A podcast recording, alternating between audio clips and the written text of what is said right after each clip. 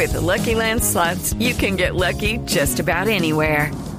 This is your captain speaking. Uh, we've got clear runway and the weather's fine, but we're just going to circle up here a while and uh, get lucky. No, no, nothing like that. It's just these cash prizes add up quick. So I suggest you sit back, keep your tray table upright, and start getting lucky. Play for free at LuckyLandSlots.com. Are you feeling lucky? No purchase necessary. Void where prohibited by law. 18 plus terms and conditions apply. See website for details.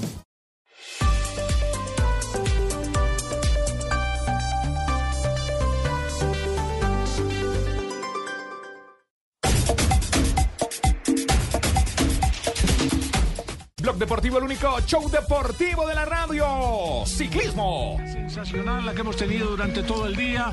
Inicialmente fuga de seis corredores. Remate en este momento de la segunda etapa de el Tour Colombia 2.1, ¿cierto? Sí, es el Sí, término técnico. 2.1. Sí, sí. Nos vamos versión. con el relato que lo, eh, que, que lo escuchábamos aquí en Blue Radio. Es- él, está- él está allá, pero es de es de acá. de acá, es de acá, Exactamente. es de acá. Porque está para definirse la etapa. Aquí Venga. está. del día. El Ciste. La, la batalla está cernida para 7, 8 corredores, Rubén. El Ciste, el hombre del Ciste Crédito que saca una, dos, tres, cuatro máquinas. Estas señales de ESPN derecho, nadie lo persigue de momento. Va a por haber reacción. interés general la eh, conectamos aquí en Blog Deportivo. Hombre del Ciste Crédito, a ver hasta dónde aguanta. Todavía queda parte del kilometraje en el remate. Amigos, aquí está definiéndose la etapa y la camiseta que la entregará el corredor Fernando Gaviria. Jason Reyes en el comando, sí señores. De acuerdo, es el Ciste Crédito el que saca mejor dividendo en este lance de la etapa. Está faltando Rubén apenas un kilómetro. Estamos ya prácticamente en línea de meta. Vamos a completar las cuatro horas. Corredor del Ciste Crédito, Jason Reyes, que se pone al frente y en una duda de parte del pelotón, pero parece que le integra ahora a su rueda Rodrigo Contreras, que ya tiene que jugársela al frente. Sigue Andrea Piccolo metiéndose ahí y nos vamos para el último kilómetro. No, yo creo que Pico lo sabe que, que Contreras es la clave. Y Contreras partió y Pico le arrancó. O sea, de momento, eh, eh, entre esos nombres podría estar la figuración. Harold Tejada viene ahí agazapado. A toda la gente en San Andresito de la carrera 18. Estos son los engrases de trapo. No los ha dejado. No los ha dejado. Los engrases de trapo que no han de faltar. A la antigua. Ya se no muere, no muere la costumbre. No, no muere la Todos costumbre, sustos. Ese Pico le está dando la talla, ¿no? El pedalista que Anda muy bien. insiste en la marcación. Quiere salir Contreras, lo marca. El hombre del Ciste Crédito Reyes que hace lo suyo. Ahí está Harold quieto en una cuarta posición. Harold Tejada puede soltar en cualquier momento y convertirse el hombre de la Astana que sí tiene buen equipo. Andrea, Andrea se viene Piccoli. Recuerdo que el Piccolo Giro fue nuestra primera carrera en Europa. Entra en zona de barandas. Estamos ya con la definición de la etapa. Las últimas curvas. Rodrigo Contreras, el de Villa Pinzón, Piccoli, a Harold, que está allí en la otra posición. Jason Reyes es el cuarto hombre. A Sevilla no lo descarte. Ahí está metidito en la quinta casilla. El pedalista del Team Medellín. Contreras que se abre un poco. Se va a definir la etapa recostados a las barandas, señoras y señores.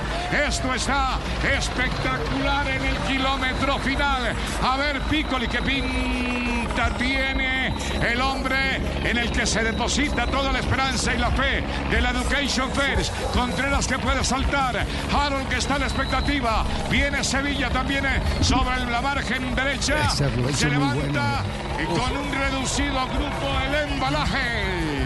Viene, atención sobre el remate, Piccoli, va esa rueda, insiste, a ver el hombre que va quedando, Rodrigo Contreras, ahí está Chala, en la última posición de este ramillete, espectacular el final, a ver Piccoli parado en los pedales, Harold en la, a la rueda, a ver, ataca el Wilense, va a salir por el lado derecho y se viene Harold Tejada, es el ganador, nuevo líder, levanta los brazos, nos encanta esta alegría más allá del Pacandé. Corredor de Abajo, Pitarito Huila, Harold Tejada. con este triunfo y se decidió lo que teníamos cantado trapo el triunfo aquí viene lo que resta de esta fuga para definir posiciones, pero definitivamente. Bueno, dos triunfos colombianos en las dos salidas eh, en esta eh, segunda versión del Tour Colombia. 2.1 en esta ocasión eh, por territorio boyacense, ya se había disputado en el departamento de Antioquia.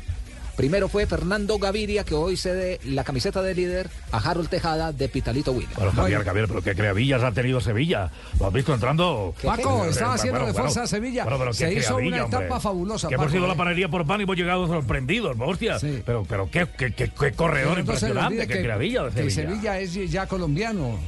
Es un hombre que pasó, que gateó por el Kelme, de Osa de Montiel, de Albacete, pero bueno, que lo, ha, que lo ha llevado los colombianillos y bueno, ahora que ha tenido un repunte importante. ¿Qué criadillas tiene Sevilla? Se ¿Qué vi- corredor de se- Sevilla? se enamoró. ¿Qué, qué- qué tiene? ¿Qué tiene? ¿Qué criadillas tiene Sevilla? ¿Qué, criadillas? corredor de Sevilla? La manera más decente de decir qué pelotas tiene. ¿Qué Sí, pelotas sí, sí. tiene? Criadilla, bueno, para que se den cuenta Bueno, es que cómo- las cosas España, disfrazar, ¿cierto? Sí, sí, sí.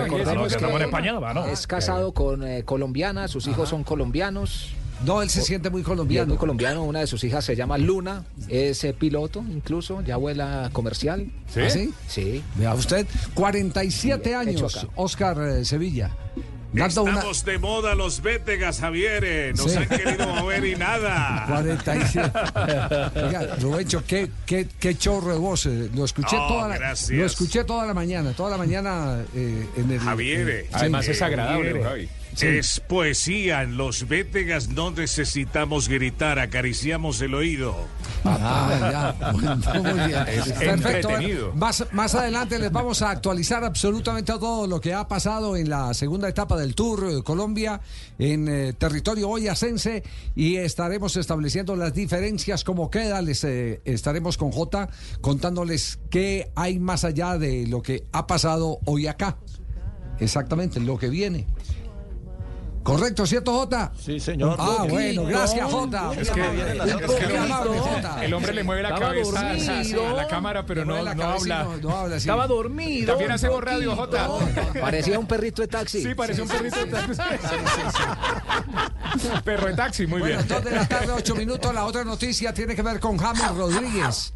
James Rodríguez, desenlace que, que uno perfectamente podría esperar porque ya es el hábito de James. eh, Se volvió Rodríguez. costumbre. Cada seis Se meses. volvió costumbre. Sí. ¿Cada cuánto es? ¿Cuál es el promedio de permanencia en un club de, de James Rodríguez? Año, tres meses. Año, tres meses. Es el promedio, ¿cierto? Sí, señor. Sí. 11 unos más. meses, eh, 11 meses, no, 15 meses por equipo. Sí, eh, mm, eh, escuchemos a Harold Tejada que está hablando de la victoria en este momento en el Tour. Colombia. Significó el equipo para meterse en la fuga.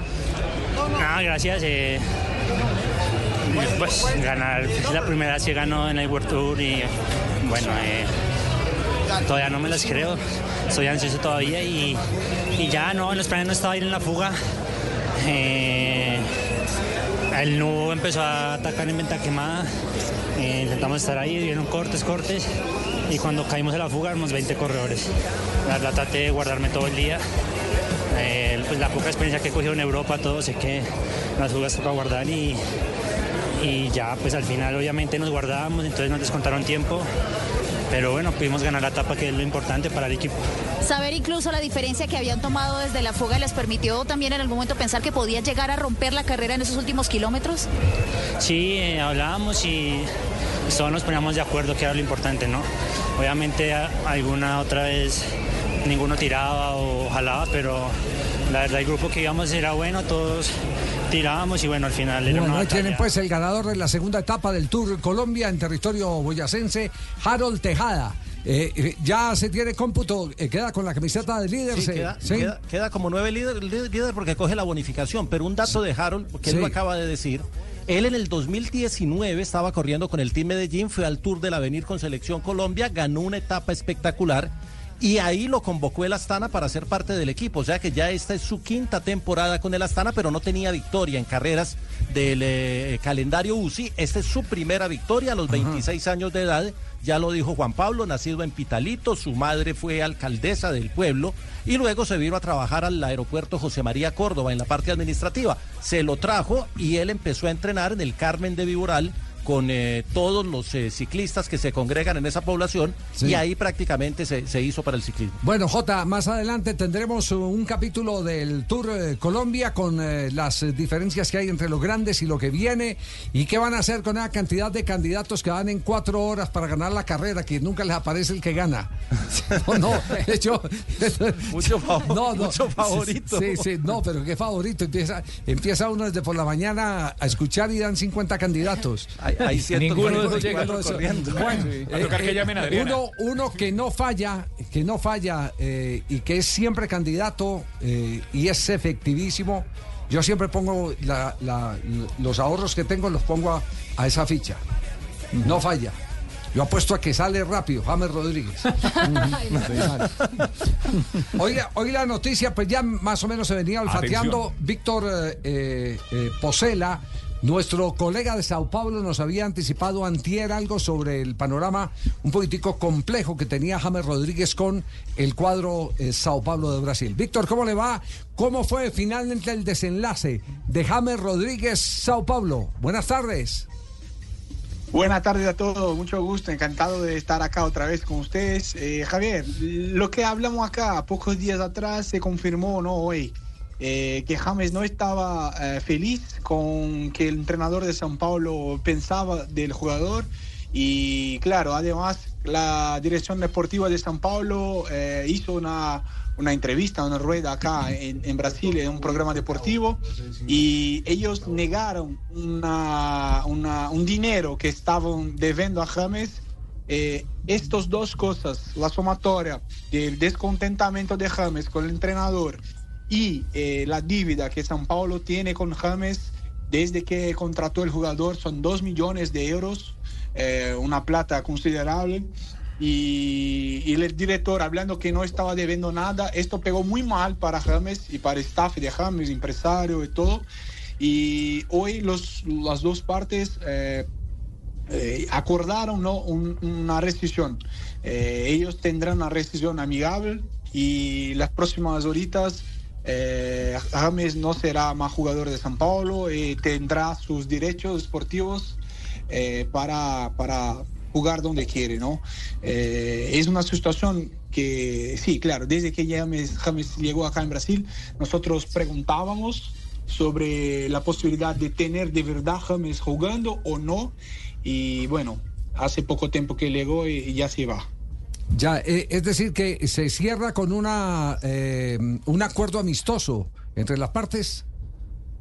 Sí, sí. No, no puedo hablar de la, de la plata que San Paulo está debiendo a James del acuerdo inicial. Entonces, los dos millones de euros, eh, San Paulo tendrá que pagar para James, pero la rescisión es, es amigable en el sentido de no, no hay que pagar nada para James sobre la rescisión y también de James para San Paulo por pedir la rescisión amigable. Entonces hay un acuerdo entre ambas las partes para terminar la relación sin pagar nada de ninguna de las partes ah, acerca de este contrato ¿no? que está vigente hoy. Pero lo que San Paulo negoció con James atrás eh, luvas, eh, pagamentos, y esto San Paulo tendrá que pagar eh, y van a conversar sobre esto. Ya, Víctor, le agradecemos mucho. Entonces ya eh, eh, es oficial eh, el que James deja las toldas del Sao Paulo. Ahora lo que falta establecer si evidentemente el arreglo se cierra para que no queden conflictos de por medio y el jugador pueda quedar con sus derechos eh, federativos y seguramente derechos económicos para poder eh, conseguir un nuevo equipo, una nueva aventura en esta carrera últimamente tan accidentada de James Rodríguez. Víctor, un abrazo muy Perfecto. amable, muchas gracias.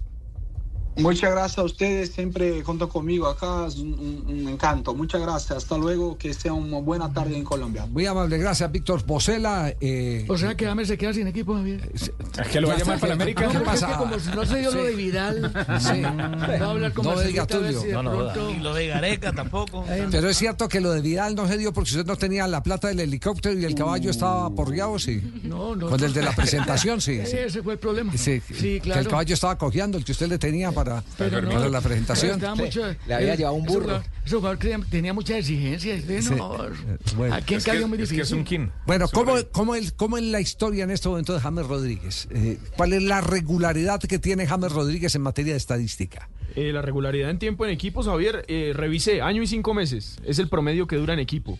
Le hago el repaso. En Banfield, dos años y medio. Porto, dos años y medio. Sí. Mónaco, año y medio. Sí. Real Madrid, primera etapa, fue el tiempo que más ha durado, tres años.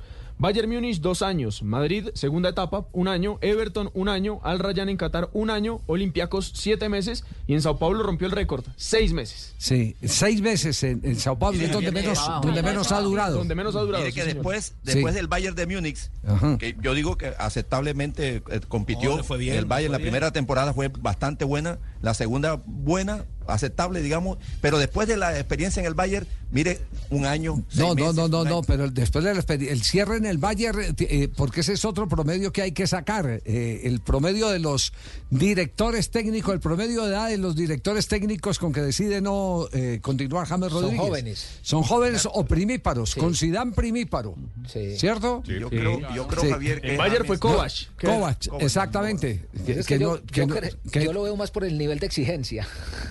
No, no, no, no. Los jóvenes no, no, tienen un que- mayor nivel de exigencia y, y un manejo de grupo totalmente diferente. No consienten tanto. Claro. No son tan paternalistas Porque, de pronto Javier, en algunas creo- cosas. Creo, es una impresión así a la distancia que esa clase de jugadores, como James, como Tengo, tengo a Juanjo Buscaglia En el abajito. baño, en el Eh, baño. Juanjo, ¿se puede subir a un cajón en cuanto sea de cerveza para poderlo escuchar bien? Sí. Subirle a Juanjo Sí.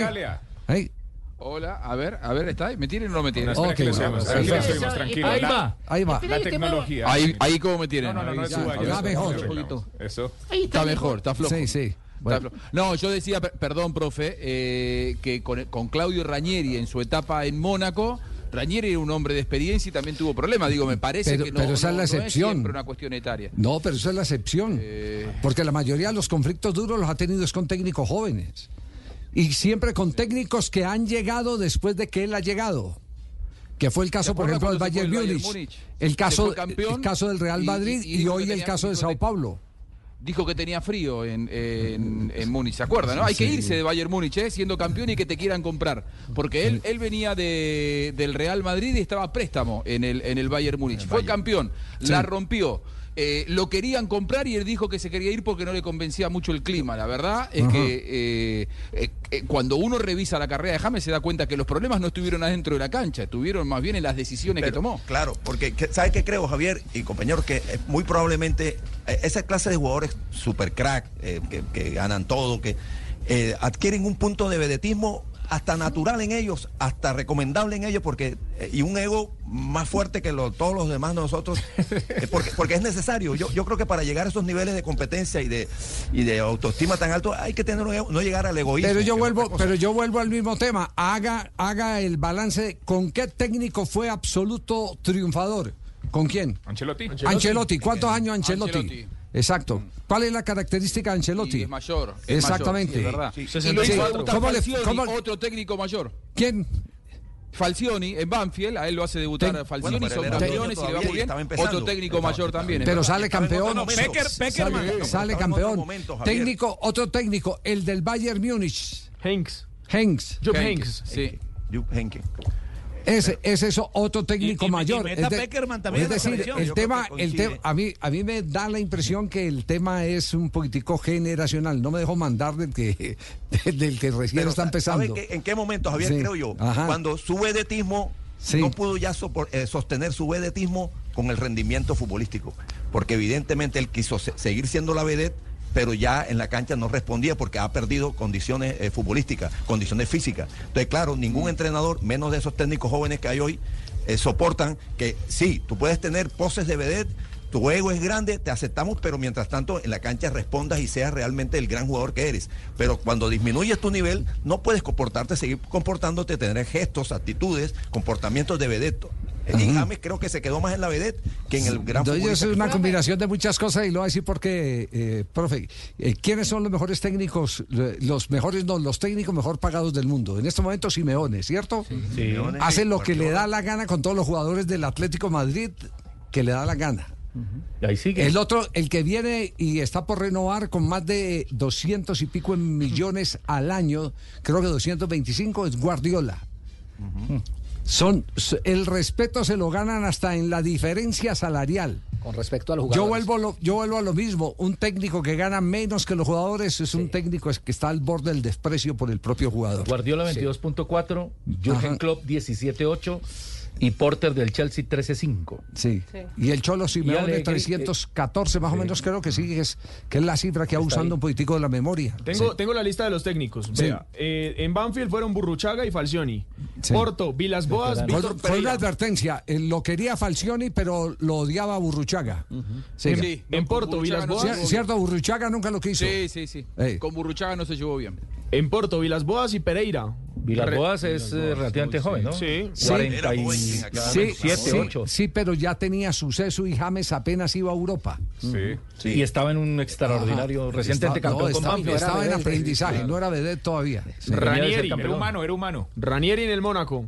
En el Madrid. Ancelotti, Benítez y Zidane. En el, en el Bayern Múnich, eh, Jupp Heynckes y Kovac. Al Rayán, Laurent Blanc y Nicolás Córdoba. Y en Olympiacos, Corberán, Michel González. Le fue bien con. Blanc y, y con Córdoba no, se pudo entender. salió mal. Sí, sí, Salió sí. mal. Siempre los, las Nicolás segundas Córdoba es el que administraciones. ahora ¿Ah? eh, Chile. Nicolás Córdoba es el que dirige Chile ahora.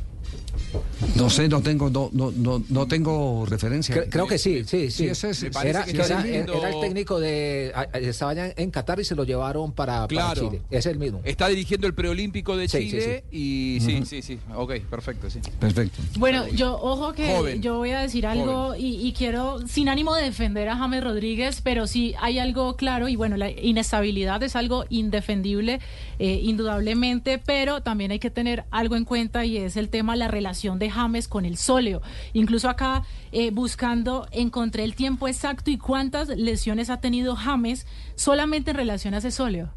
Son 11 lesiones, ahora aquí las, las tenemos también desglosadas, y son 205 días de baja en su carrera con este problema. Leyó el informe que hubo recientemente sobre la eh, combinación cabeza-músculo. sí, sí. ¿Sí? Bueno, ¿Qué, eh, qué sí. es lo que dice? Que lo uno está Ligado ah, al otro. ligado a lo otro. Siempre, siempre. Siempre está ligado a lo uno, las lesiones está, la cabeza está ligada a las claro. lesiones. Exactamente. Entonces, entonces también, eh, eh, eh, digamos lo que, que eh, sus eh, propias dificultades físicas vienen de sus eh, Toma malas decisiones. Comportamiento. Ay, yo- es que Son no quiero temores. utilizar una palabra Toma cultura, pero yo, Bueno. yo era, iba a decir sus torpezas mentales, más bien no lo digo. Bueno, no son sus torpezas mentales, que no. Ah. Una, una lesión repetitiva, Claro. Sí, repetido. Crónica. crónica, este, o puede obedecer a una cuestión de bi- biomecánica del movimiento del jugador. Sí. Una cuestión que hay que eh, estudiarla más científicamente porque a lo mejor no es culpa. El caso de Jerry hay Mina, algún por ejemplo. defecto. Ah. Hay un defecto, hay algún defecto en la pisada, en la zancada, en, en la que lo conducta- hay, que lo hay. en la conducta de marcha. Puede ser. en un ex- Está o sólido.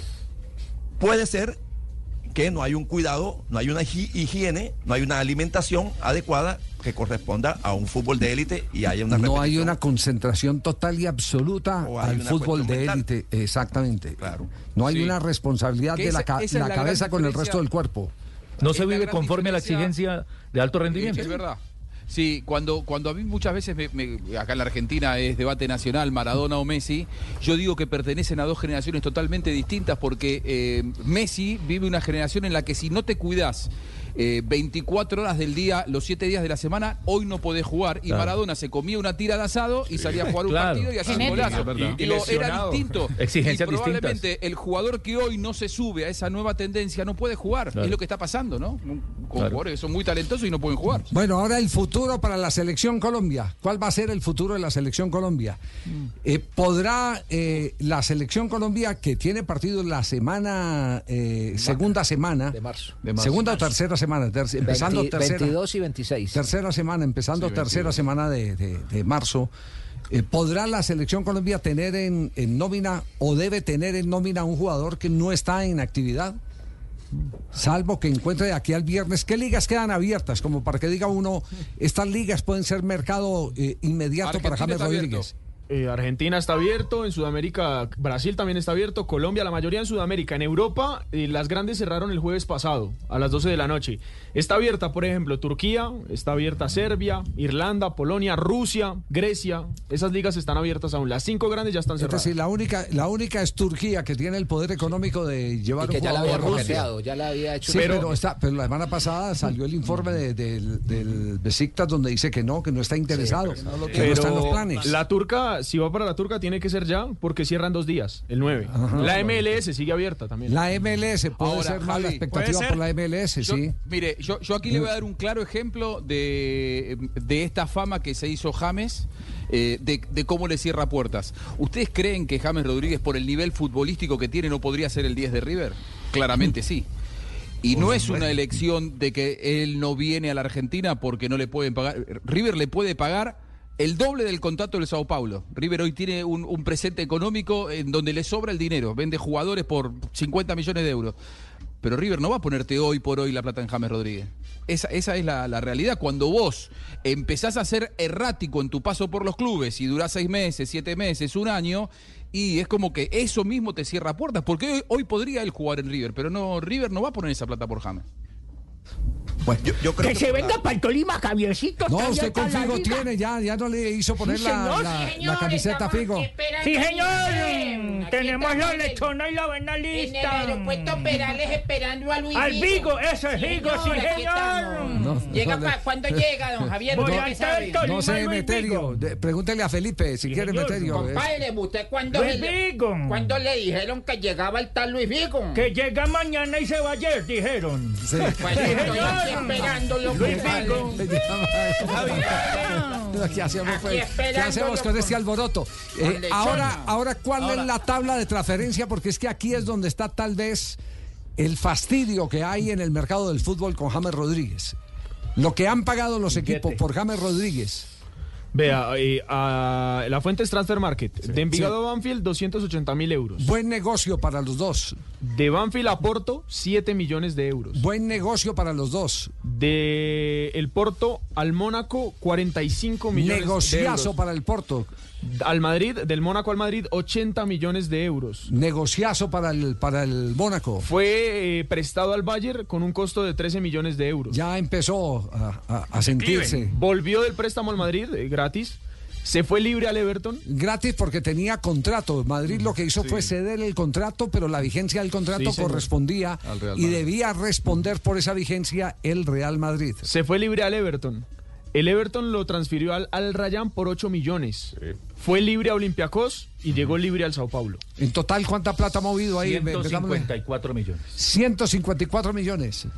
¿Qué industria De puede...? esas Sí. transferencias en total, ¿no? De- Del 2000, ¿qué? ¿2000? ¿14? No, 2014 ya, ya estaba triunfando en Europa. Sí. Del, del- y llegó al Real. Del Después 2000, ¿qué? de- 2010, 2008, 2009. De la fecha de Banfield a Porto. 2007 2007 que pasó a Banfield de Envigado. 2007, ciento, eh, ¿qué me dijo? De 54 millones. 54 millones. Y, y tener en cuenta, ¿hace cuánto está como agente libre? Desde eh, pasó al, del Madrid al 2022. Everton como libre. Ahí pagaron 8 millones en Qatar, pero volvió a ser libre para Grecia y para Brasil. Ya el negocio era para él. 2021, 2022, Entonces, para un club, para Sí, otro, no, ya no, es- por eso le digo, entonces, entonces ya en este momento cualquier equipo de fútbol eh, agarra con pinzas una propuesta sobre James Rodríguez. Salvo que, ha- que, que sea un contrato como se están haciendo ahora, ¿cierto? Por Eh, productividad. por productividad. Es decir, si juega tantos partidos, si marca tantos goles, si eh, eh, usted tiene un comportamiento eh, que esté acorde a las normas que maneja el club, eh, le pagamos tanto. Le pagamos tanto. Marcela, Wiki James. Ahora, ahora, Javi, condicional. pregunta. Ah. El- el- la selección Colombia puede ser y, y- y hacer excepciones con un jugador como James Rodríguez, eh, un lugar para recuperar jugadores. Lo ha hecho. Y, a dónde voy? ¿A dónde voy? James lo ha hecho siempre. Ah, sí, por eso, pero ¿a dónde voy? Voy pensando en la Copa América. Eh, porque sería bueno para la selección Colombia, en caso tal de que James no consiga un equipo, tener a James Rodríguez para recuperarlo pensando ya en las seis fechas de eliminatorias que vienen en el segundo semestre. Esa sería una buena eh, decisión que tome Sí el técnico no. Néstor Lorenzo? Sí, no, y lo va a decir, y lo va a decir por qué, y Castel eh, como técnico lo debe saber. Para un jugador que está comprometido, que eh, se encuentra en el día a día preparándose para la alta competencia, el que le quiten la oportunidad de ir a la selección de su país por alguien que no ha mostrado ese compromiso, termina siendo un deterioro de la paz interna. Sí. Exactamente, lo que dice. Juanjo del vestuario. No sé, Castel, cómo lo ve. De, de- de- Sí, sí, sí, Mire, mire, y además, con Fabio yo siempre he dicho que el, el momento en donde la selección estuvo bastante tranquila, calmada y cohesionó algunos aspectos fue en la convivencia de la Copa América con Reinaldo Rueda cuando no tuvo 2021. Después, bueno, el embeleco de, convocarlo a él y a otros creyendo que los iba a salvar y no los salvó, eh, como, como no clasificó la selección. Entonces, yo, yo diría, eh, Javier, que James en el único lugar en donde todavía creo que encuentra eh, cierta paciencia y cierta complicidad en sus comportamientos todavía de vedette sin, sin regalar el mejor nivel ya es en la selección.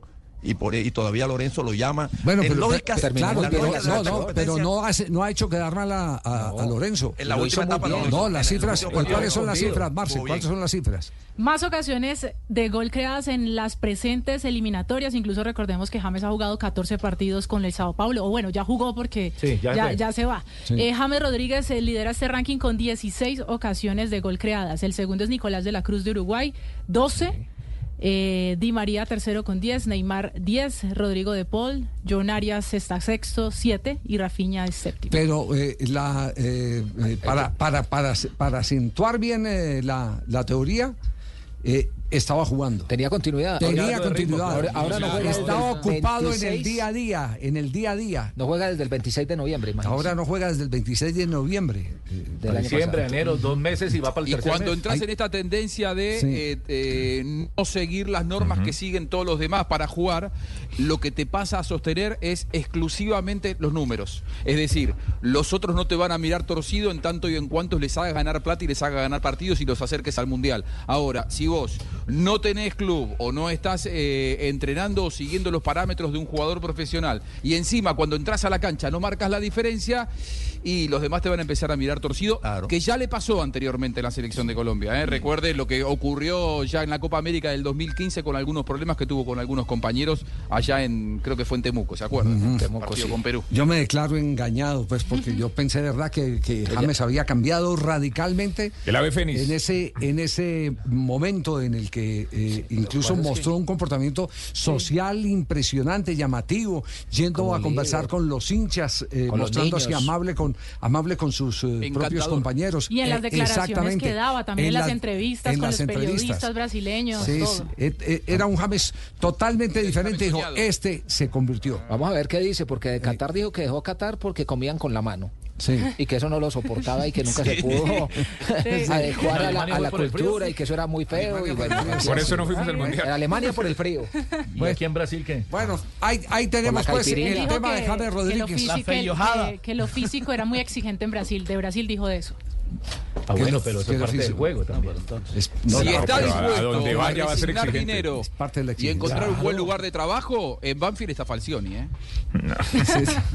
No, no, que digamos, eh, estoy seguro que en cuanto la- en la Argentina se popularice esta noticia, en Banfield van a decir... No, "Ese no, no, no le va, venga". no, seguro, que le va, no, le van a faltar, Claro. eh, no, le van a sobrar eh, ofertas. Pretendientes, No le van a faltar pretendientes, como dice Carlos, no, no le van a faltar. Lo que pasa es que esos pretendientes ya llegan no con el smoking, sino de pronto hasta pretendientes con zapatos rotos. En jean. Sí, exactamente. En sudadera, Ya, pantaloneta, eh, eh, chanclas. Exacto, ya, ya empieza, ya empieza exactamente a, a el que el que pretende a verlo como una venga yo le doy la oportunidad a James Sí.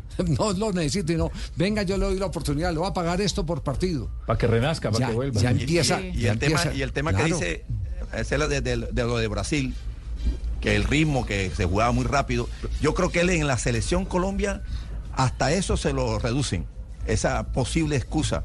Porque realmente en, esas ligas muy competitivas ya le cuesta más, porque hay otro ritmo, otro nivel de competencia. En la selección le preparan un dispositivo táctico, una, una organización futbolística que, Que no le mal. conviene a él y que le reduce Alrededor de los esfuerzos físicos. Pero que no está mal si eso va a beneficiar a la Claro, selección. claro. eso digo que la selección es el, el lugar más acogedor para él. Porque le todavía tienen confianza, porque lo, lo pechichan y porque le generan una cantidad de facilidades eh, emocionales y futbolísticas que a él le permiten todavía, porque James a los 70 años va a seguir sabiéndole pegar a la pelota y la pone en el ángulo. Pero Y lo dice usted, profe. No, no, no, no, si Con conocimiento de causa. no. lo dice Castel. Si es como Castel, no. Bueno, dos noticias. Lo de Tejada ganó hoy en el Tour Colombia.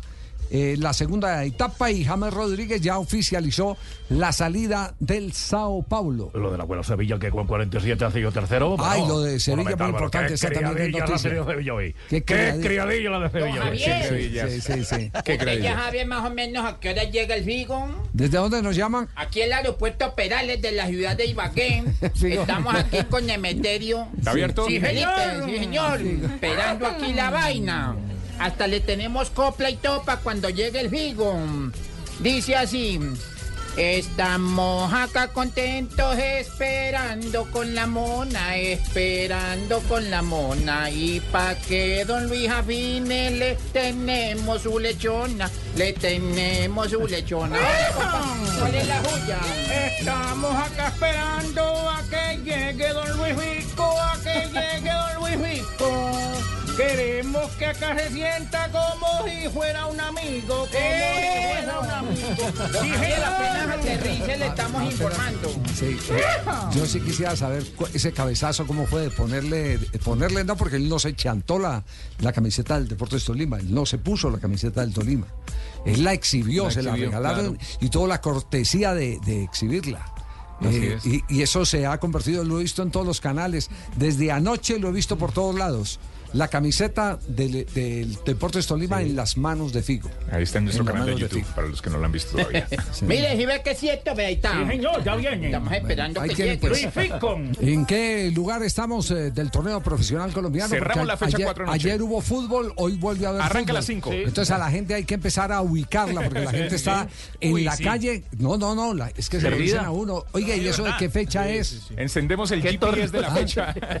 Entonces, todos los días. entonces se, se cerró, se cerró eh, la fecha número 4. Los resultados para que hagamos un balance general, ¿cuáles fueron? De toda la fecha 4 le tengo los resultados. Tolima venció a Millonarios 2 a 0. América de Cali le ganó 1 por 0 a Patriotas. Fortaleza y Envigado empataron a un gol. Nacional de visita venció 3 a 0 a Águilas. Junior también de visita venció 1 0 a Alianza de Valledupar. Pereira le ganó 2 a 1 a Chicó. Pasto y Jaguares empataron 1 1. Medellín le ganó 1 por 0 al Cali. Once Caldas y La Equidad ayer empataron 0 por 0 y se cerró la fecha 4 con la victoria de visita de Bucaramanga 1 0 sobre Santa Fe en el Campín. Bucaramanga que no le ganaba a Santa Fe en Bogotá hace 21 años, 6 meses y 3 días. ¿Y quién es el líder del campeonato? Se llama Junior de Eh, Barranquilla. pues claro, mi hermano. 10 no, puntos. 10 puntos. Nosotros estamos y estamos en carnaval, Javier. ¿Tú llegas cuándo? Aquí le estamos esperando. eh, ¿a quién vas a mandar aquí? Nosotros estamos pendientes de toda esa vaina con conjunto. Fa- Fabio es el encargado de la carroza. Fabio es el encargado de la Oye, carroza. pero que se vaya abajo porque que Sí, se vaya sí, arriba sí, no sí, la sí, defonda. sí.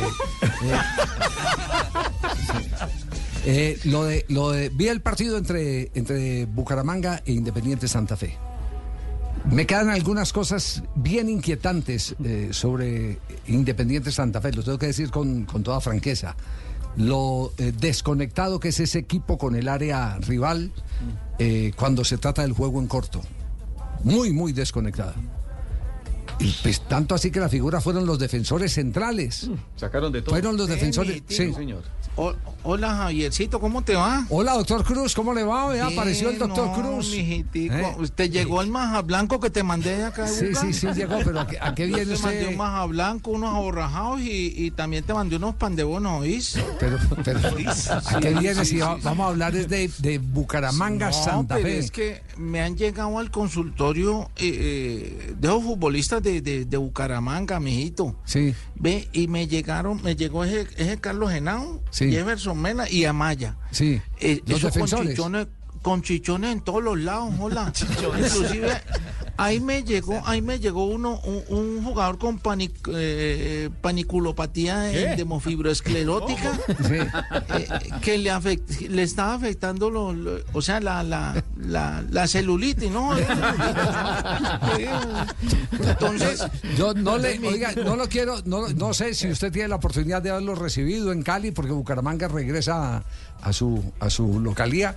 Eh, pero sí, lo, lo que sí No, le, es que ellos lo que sí le ellos compro es lo vienen, de los no, chichones. Qué mano, qué mano de pelotazos mandó Independiente Santa Fe a un equipo bien parado, un equipo que no dio. Con tres centrales ayer, Javier. No, Jugó pero, con tres pero centrales. total. Pero antes de ir, porque tenemos corte comercial y conocer la opinión de Castel también, que es muy valiosa, eh, ¿Vos sabes quisiera. que es pareidolia, Javier? para- ¿Qué es pareidolia, doctor? Cruz? Pareidolia. No va a pensar que es grosería, ¿no? No, ¿qué es? Eh, eh, es formar, formar eh, eh, eh, en base a una imagen poco, poco conformada. O sea, eh, vos de una nube podés sacar un, un pelotazo, ¿no? Entonces, eh, los jugadores, eso se llama pareidolia, no van a creer que grosería, ¿no? Porque los de Santa Fe, eh, desde que tenían pareidolia, porque no le pegan a los chichones, hola, a los jugadores. No, mi ¿Cómo, cómo, cómo son las, ¿Cómo fueron las cifras? A ver, eh, eh, porque, porque cualquiera puede decir, es que hubo tantos tiros de esquina en el partido a favor de Independiente Santa Fe, ¿cierto? Y puede pensarse que esa es eh, eh, una manifestación absoluta de ataque. Sí, fueron No. 12. 12, dos- 12, 12, 12 Tiros de esquina tiros de esquina, Sí, 12 señor. tiros de esquina, ¿cierto? Sí. Eh, 12 tiros de esquina, y yo lo digo eh, sinceramente, puede que uh, alguno sea de, de apremio, pero la mayoría sin esa amenaza, y ahí es donde está la diferencia entre avanzar y atacar. Pero hay una teoría que después de este corte comercial, porque hemos convocado a un histórico del fútbol colombiano, histórico de Santa Fe, eh, hay una teoría sobre los dos nueves que puso ayer Peirano, el técnico de Independiente Santa Fe. ¿Cómo, cuándo y por qué debe utilizar uno o dos nueves? Y le voy a decir el invitado que lo tenemos en línea antes de nuestro corte comercial, Walter Perazo.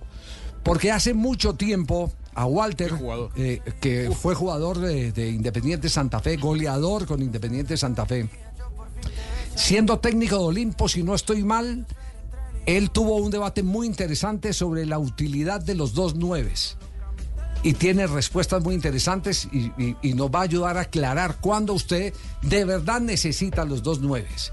Si es necesario o no, si es conveniente y si con los dos nueves usted ne- eh, requiere de un equipo eh, de otra característica en la elaboración de juego.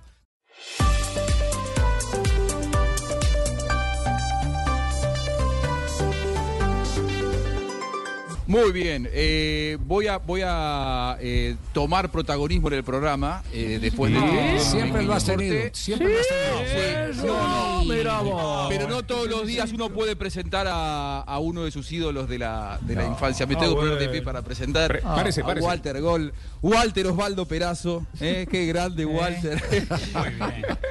qué grande, como hincha de San Lorenzo, ustedes saben que lo soy. Si he gritado goles de este hombre, Sí. qué lindo tenerte. Hola Walter, ¿qué tal? Bienvenido a Blog Deportivo.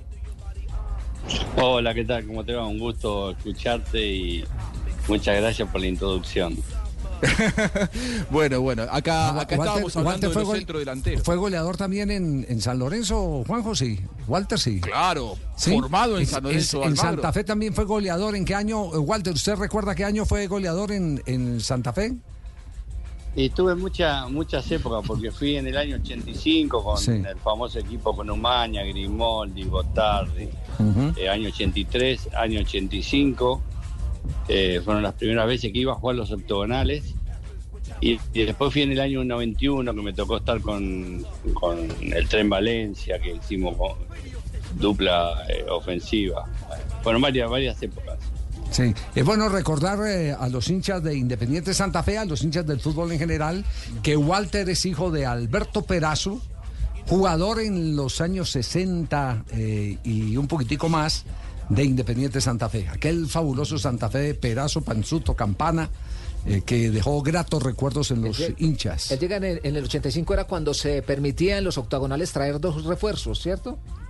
Que los, los equipos se podían No. reforzar para jugar los octagonales. No sé si Sí, la primera la primera que fui fue en el 83 eh, en el octogonal después fui en el 85 eh, ahí también que que Santa Fe andaba con una crisis ahí de, de que necesitaba sacar puntos porque estaba peleando el descenso que también me, me fue bien pero fue por un periodo corto que acá no se jugaba y después volví ahí en el 91 eh, que estuve la, la primera etapa estuve en el Deportivo Cali y después estuve eh, en Independiente Santa Fe Ya. Y, y con Selección Colombia lo convocó el doctor Ochoa algu- alguna vez, ¿cierto? Sí. ¿O, Eh, o no alcanzó a.? En, en el año, en el año, en el año eh, 85 eh, hubo, hubo una, una intención eh, de querer llevarme a la selección, pero después eh, fueron solo rumores, nunca hubo nada, nada oficial. Eh, pero sí desde los medios periodísticos y desde el entorno del fútbol, como que me pedían para la selección. Hubo un rumor, pero nunca llegó esa posibilidad de manera oficial. Claro, usted nació en Colombia, ¿no? Sí.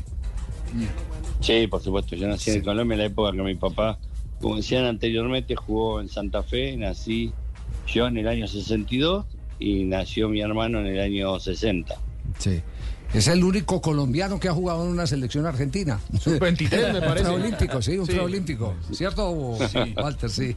Sí, sí bueno, eh, yo estaba convocado ahí para el Mundial 86, que Argentina sale campeón y bueno, después eh, eh, integré un par de años. En esa selección no, no llegué a jugar, pero sí después del Mundial jugué varios partidos para la selección, jugué campeonatos eh, preolímpicos, de sur, sudamericano.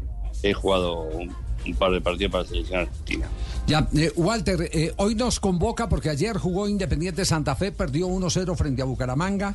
Eh, aquí medio en broma y medio en serio, eh, estábamos hablando de que los defensores de Bucaramanga salieron con chichones, porque lo único que hicieron fue meter pelotazos, que es muy distinto a meter un buen centro.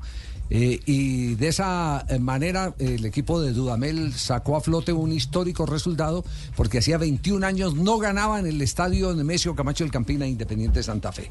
Pero, pero todo, todo parte de la figura de tener dos atacantes número 9, Rodríguez el uruguayo y Rodallega el colombiano.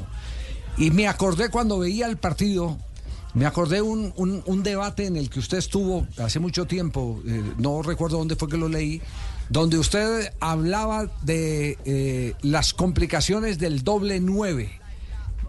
Y por lo tanto, si hablaba de las complicaciones, también hay que hablar de cuándo es necesario un doble 9 y cómo se tiene que arropar. Quisiera, quisiera que nos virtiera un poquitico en las teorías que tiene sobre el particular, un jugador, exjugador eh, de Independiente Santa Fe, un hombre que fue nueve, que fue técnico, eh, sigue siendo técnico porque no se pierde esa categoría.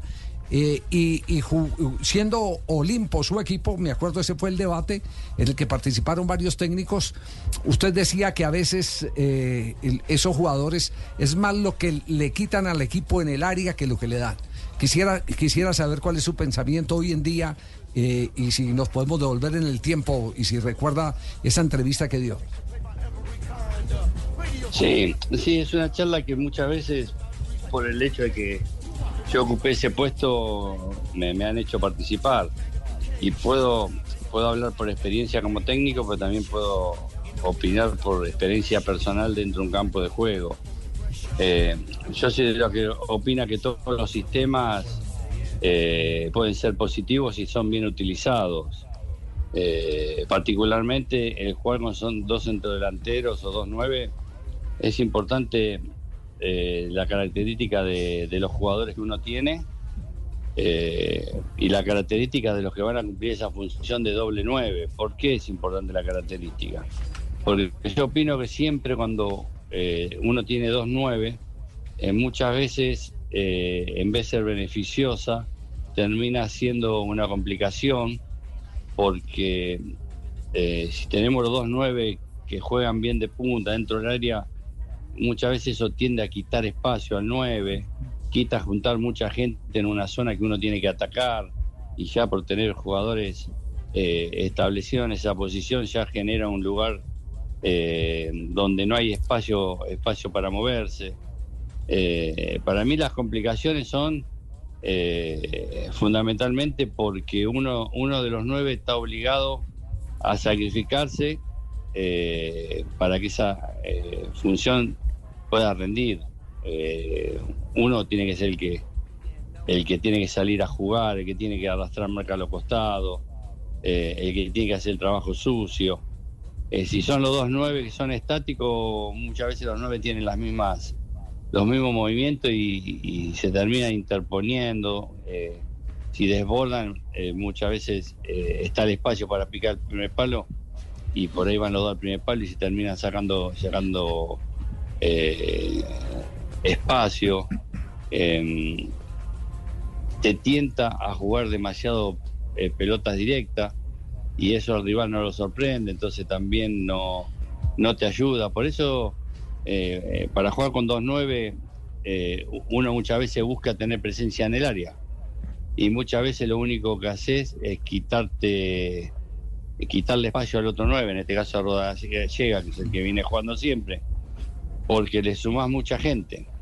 Entonces no sé hasta qué punto eh, jugar con 2-9 que eh, como sistema es tan necesario. Una cosa es jugar con 2-9 desde minuto cero y otra cosa es donde vos el partido lo tenés que salir a empatar los últimos 10 minutos y estás obligado a, ir por la vía aérea porque el rival metió mucha gente atrás y bueno, tenés que tratar de, de buscar superioridad numérica. Ahora si lo haces desde el inicio, es importante eh, de esa pareja 9 que uno de los dos tenga que hacer el trabajo de tirarse atrás, de abrirse a los costados y tener un sistema de juego para atacar por bandas y tener buenos tiradores de centro, porque si no terminan siendo pelotazos y ni a dos, ni a tres, ni a cuatro nueve les sirven cuando son pelotazos frontales y muy anunciados. De acuerdo. Eh, haga, eh, no sé, usted parece que, que, hubiera visto el partido ayer porque, porque todo eso, todos esos inconvenientes fueron los que eh, le representaron a Santa Fe la, la, la derrota. Eh, indudablemente, indudablemente el, el afán de el gol puede llegar a la locura que por ejemplo tuvo Independiente Medellín cuando se le ocurrió a los directivos del Medellín contratar a Irigoyen goleador de Millonarios. El búho. El búho Irigoyen. Y contrató a Palavecino, es decir, Palavecino. el goleador en ese momento de Atlético Nacional. Claro. ¿Qué pasó? Rotundo fracaso. Fracaso. Claro. Rotundo fracaso. Porque, porque no había complementos, además no había, no había ningún complemento. Ni, eh, los dos se quedaban en punta. El uno eh, que debía eh, salir para, para atacar después espacios no lo, no lo, no lo hacía.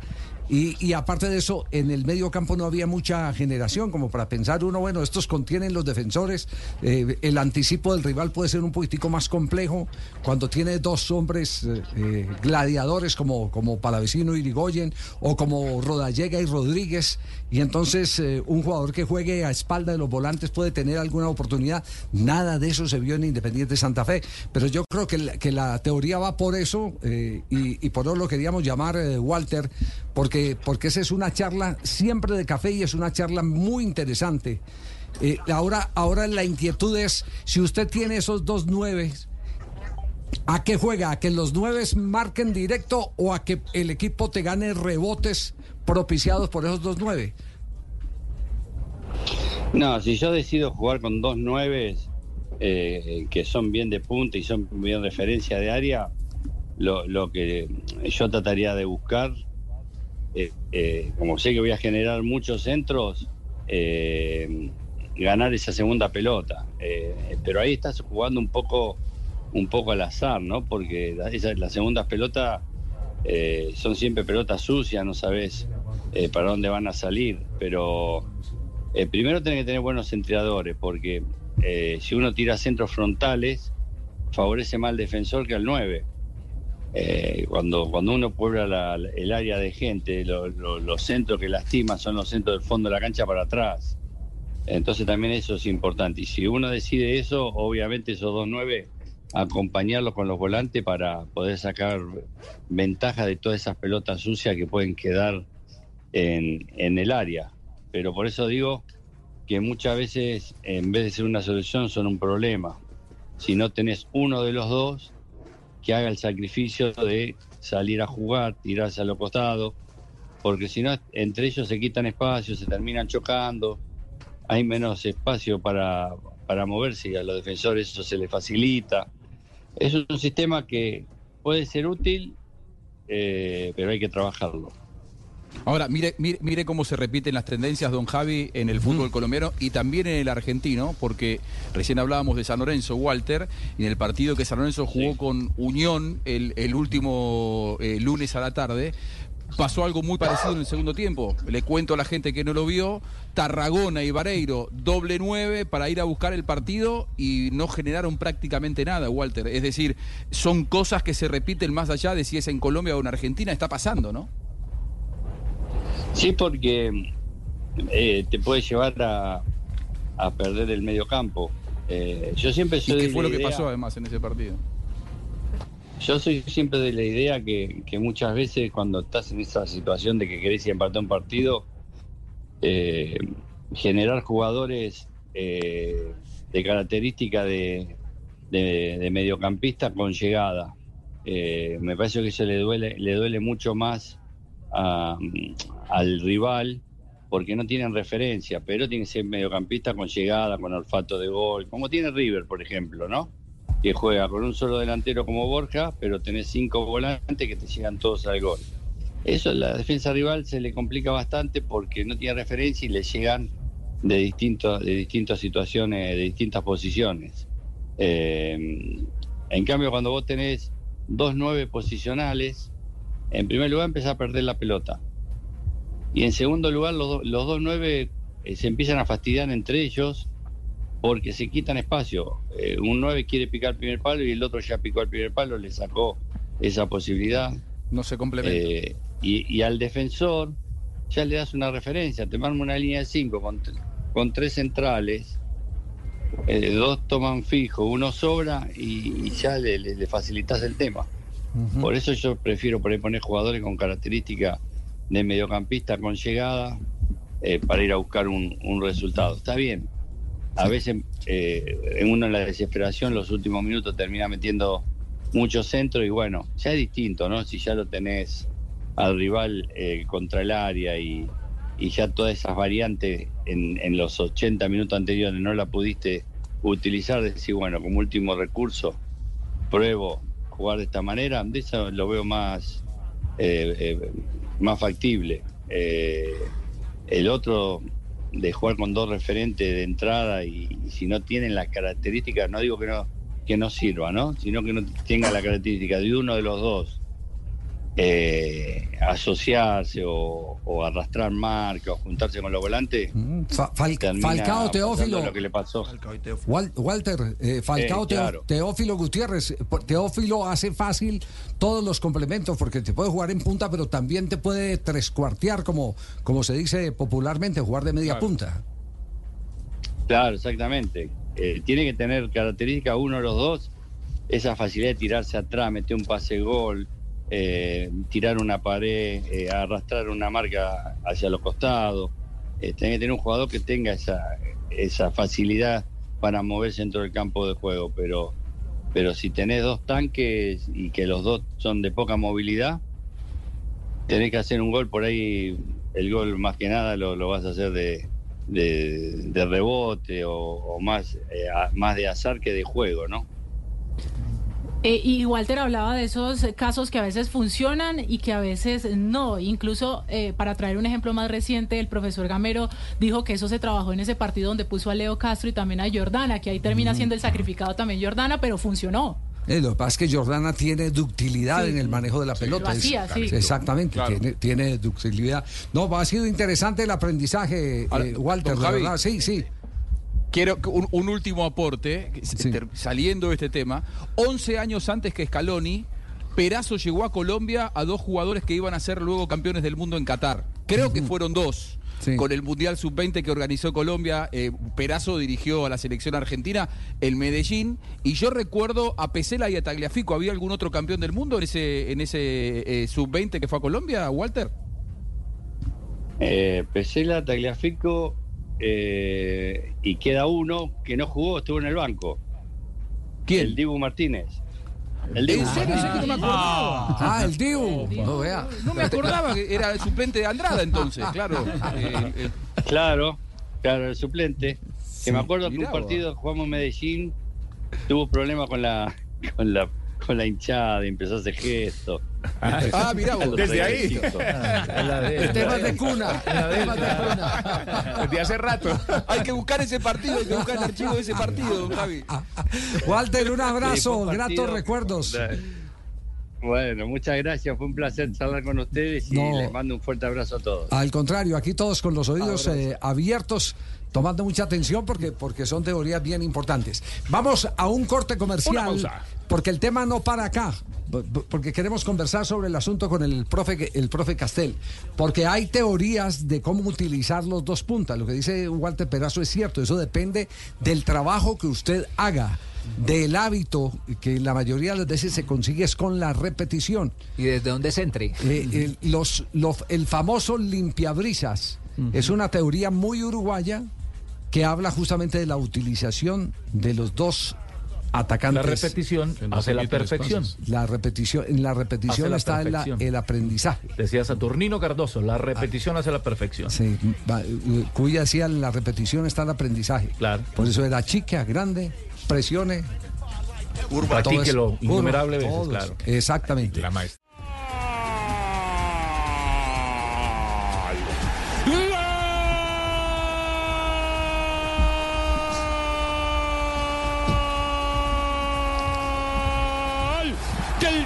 Apareció Gallagher para cantar el primero. Un oasis dentro del Fútbol área. en Inglaterra, gana el Chelsea. Sí, señor, FA Cup, esta es la ronda 4. Se juega a un solo partido y el Chelsea le gana al Aston Villa del colombiano John Hader Durán 1 por 0. 12 minutos de juego. Conor Gallagher fue el autor de este tanto. Durán está. eh, No, no, señor. ¿En emergencia tampoco? Tampoco. Está lesionado, Está tiene una lesionado. lesión ¿Está muscular. lesionado, sí? Problema muscular. Sí. controló y quedó de espalda al arco de Aston Villa, se la dejó servida y después abrió muy bien el pie el volante del Chelsea. Este es un bálsamo para Pochettino que lo tienen eh, de. Mejor otra dicho, cuerda. Está, eh, le- mejor dicho, le tienen la corbata, el nudo lo tienen apretado en este momento en el, en el Chelsea. Más afuera Eh, que adentro. Sí, atención a este, a este dato. Eh, este dato, eh, eh, ¿quién lo emite? Lo emite el CIES, Javier. El Me CIES. encanta, sí, señor. Sí porque es. Sí es. Sí es. Sí más es. aquí sí lo tengo. Por eso. El CIES, Centro todo. Internacional de Estudios Deportivos en Suiza. Ah, ¿es Sí, eso? ¿qué Sí. dice? ¿Qué dice el CIES? Vea, revela los 100 centrocampistas con las mejores estadísticas en términos de retención de balón bajo alta presión en 28 ligas del mundo. En términos de O sea, retención de balón niez, de- bajo presión. Bajo presión. ¿Cómo se come eso? ¿Cómo, se- cómo se, cómo Hablan, se vea, puede entender? hablan de la presión. Vea, se considera que un jugador está bajo presión cuando está en posesión del balón y al menos un jugador oponente cercano a él está intentando recuperar el balón o limitar sus opciones. Y tienen tres factores para determinar si un atacante está bajo presión. Primera, velocidad del atacante y del defensor. La segunda, la distancia entre ambos. Y tercera, eh, o tercero, el ángulo entre ambos. Es decir, es una, una medida casi que de computador. Sí, es una métrica No, sí, sí, sí, matemática. exactamente. Y, y- y- y se tienen los rangos eh, de acuerdo en qué lugar está quien pretende despojarle la pelota a un volante. Sí, señor. Eh, ¿Hay colombianos en esa lista? Hay cuatro colombianos. Cuatro Se- colombianos, a ver, se, cuente. se- se discrimina por porcentaje. Sí. Le, le voy a dar un ejemplo. El primero se llama Darlington Nagbe, jugador del Columbus Crew de Estados Unidos. 93.4% de las veces que lo presionan, retiene la pelota. Sale avante. Sí, los cuatro colombianos son, en el- la posición 82, Nelson Palacio, del Real Salt Lake de la MLS. De atrás hacia adelante Sí. lo, lo está cantando usted. Número 4. 86%. El 47 del mundo, Diego Chará. Del Portland, 88%.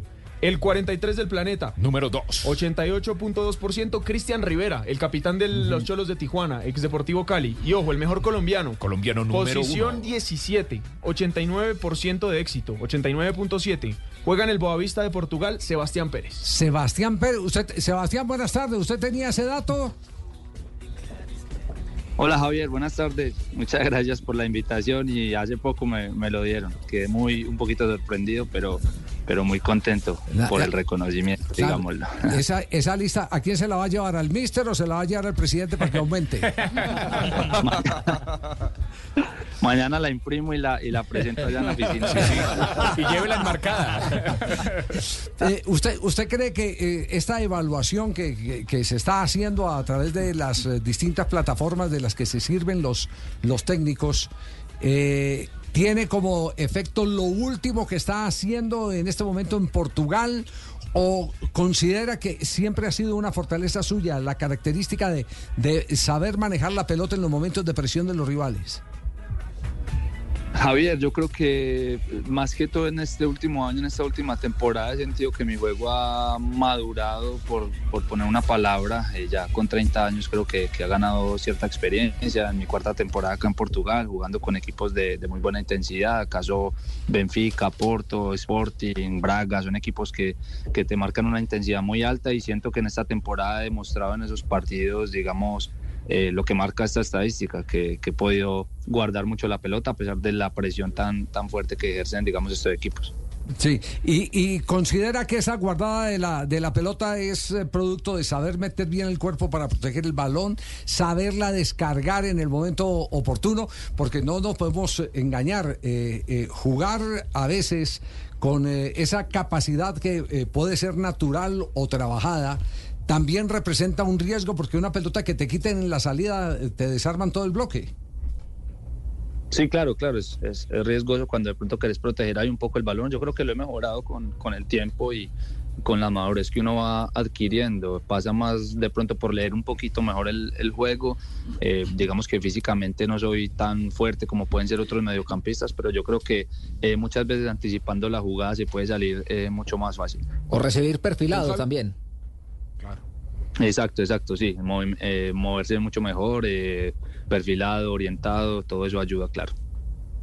Don Javi, uno, uno repasa los nombres de esta lista que recién eh, daba Juan Camilo y aparece Rodri del Manchester City, eh, Tony Cross de, del Real Madrid, Frenkie de Jong del Barcelona, es decir, los mejores mediocampistas del mundo están apenas, apenas por encima de los números de, de Sebastián. Y la pregunta es recurrente, Sebastián, porque uno piensa en esos números en tu presente hace mucho tiempo en Europa y rápidamente piensa por qué Sebastián Pérez no está siendo eh, convocado para, para la selección de Colombia con esos números, jugadores cerebrales como vos y con estos números, digo, debería estar más cerca de la selección. ¿Alguien se comunicó con vos últimamente? ¿Te interesa? ¿Es capítulo cerrado para vos la selección en tu carrera?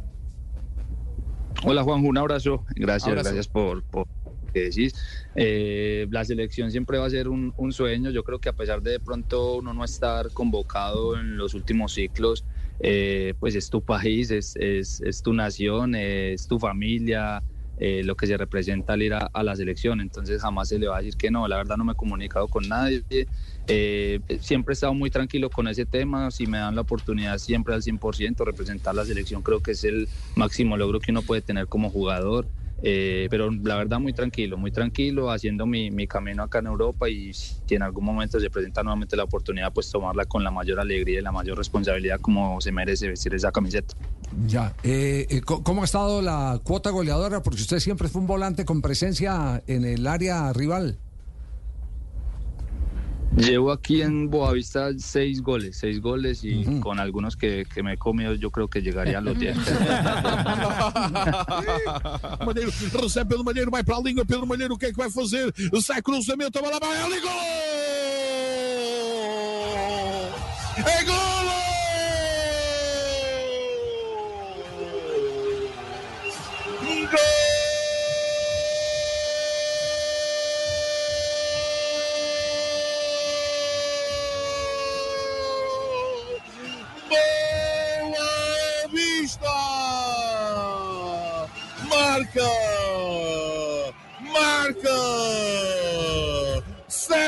Sebastián Pérez 24!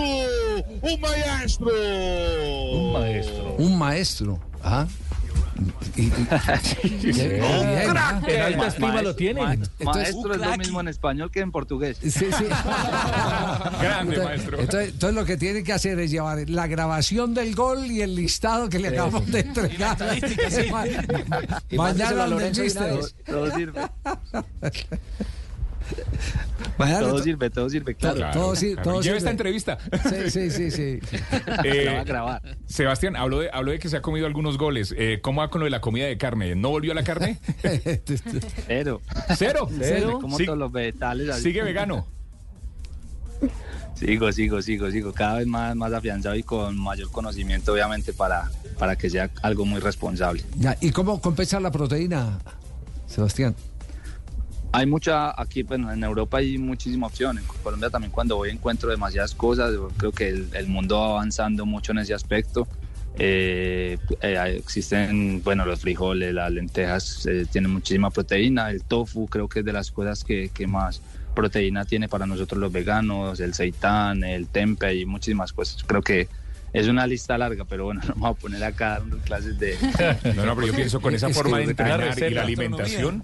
Claro. Escribe Dilberto desde la ciudad de Medellín. de- por favor, le pueden preguntar que si ha hecho un mejor gol que el que marcó en una oportunidad con patada de karateca eh, con la selección Contra Ecuador. Contra Ecuador, Contra sí, Ecuador. Ecuador.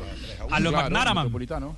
Sí, ha, ha hecho un Claro, gol. no, ese gol fue es- ese gol fue hermoso pues y lo que representó porque es con la camiseta de la selección y, y, mm, la verdad es que después de un tiempo me ponía a pensar yo solo cómo hice para levantarme hasta hasta, hasta esa altura pero yo creo que la camiseta de la selección lo hace a uno hacer cosas que, que muchas veces ni piensa que puede volver a hacer Mucho hace poco con Boavista hice un, un- un buen gol de, de media distancia Ya, y eh, por la tasa de Portugal Pero hay un gol soñado. ¿Tiene en este momento un gol soñado o no? Que, que diga, em, me, eh, me- me estoy debiendo un gol.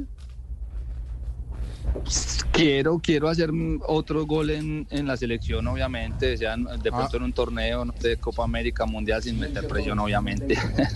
pero, pero claro, el sueño es siempre marcar en grandes escenarios. Pero sería como, a ver, ¿cómo, cómo se lo imagina? No de afuera, de media distancia. Media, que siendo volante, media distancia. Uno de afuera siempre, sí, sí, sí. Vamos a cumplir los sueños más bien. Vai trabalhando o equipe da Colômbia. No quadrado. Quadrado vai cruzando pelota. Arriba da Colômbia. Viene fora de área. Sebastião bateu. Gol! Gol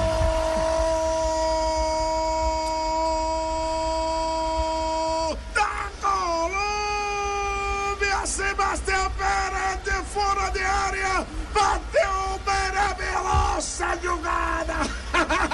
o craque de cabeça número 24. Sebastián, Sebastián, te queremos. Lleve este gol también. No, esa, esa grabación la, la voy a guardar. Sebas, Sebas, un, un abrazo, de verdad, gracias. Sabemos que eh, lo estamos trasnochando, pero yo creo que valía la pena quedar en una lista como la que acabamos de leer y estar entre los jugadores que mejor soportan la presión del rival, que mejores decisiones toman en medio de la presión. Yo creo que no es cualquier cosa, es algo muy significativo y que habla especialmente de su enorme eh, momento. Así que un abrazo, gracias y que duerma mucho. Gracias, Javier. Gracias a todos ahí por la invitación y por el reconocimiento. Y seguramente voy a dormir en esa grabación.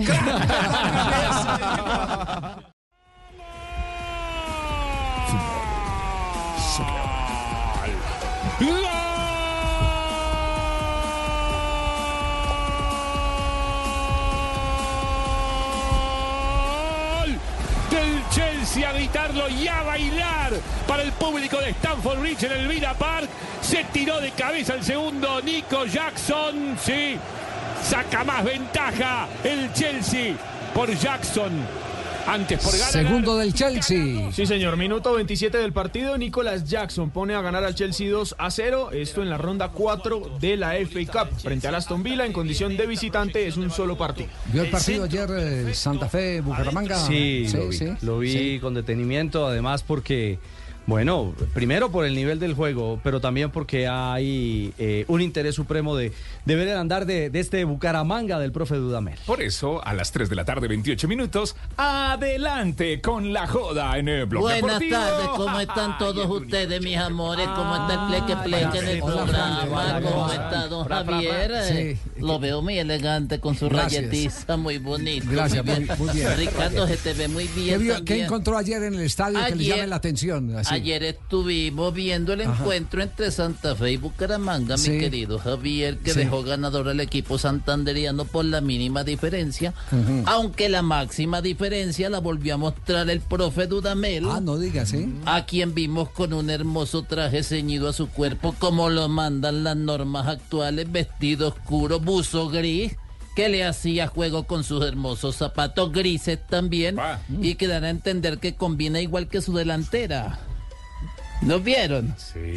¿Le combina con qué más? Le combina, y sabe también con qué le combina, ¿Con esos ojos espectaculares. Modelo, ¿no? Bueno, Al contrario del técnico Tranquilo. santafereño, que aunque Sí. no lucía mal, no tenía punto de comparación con el No, ni ganó técnico venezolano. Y Peirano cuando quedó como su buzo y su futuro en Santa Fe. No, Oscuro. tampoco. Ojo, Peirano, que si no hace ajuste no vas a llegar a ningún Pereirano. Le aseguro, le aseguro que si Rafa, nuestro eh, gran amigo, compañero del Gol Caracol, hubiera perdido, que es una de las posibilidades que se tiene en el obvio. fútbol, no le estaríamos mamando gallo para arrancar esta entrevista. No, no, no, no, ni de vainas, ni de vainas. Hola Rafa, buenas tardes, bienvenido a Blog Deportivo. Hola Ricardo, Javier, qué gusto saludarlos, un abrazo para ustedes y, y para todos allí en el estudio, de verdad que me han alegrado la tarde, qué buena, qué buena entrada. ¿Le, le gustó más el diseño del partido o el diseño de la moda que hay? Yo creo que el diseño del partido fue eh, estuvo mejor.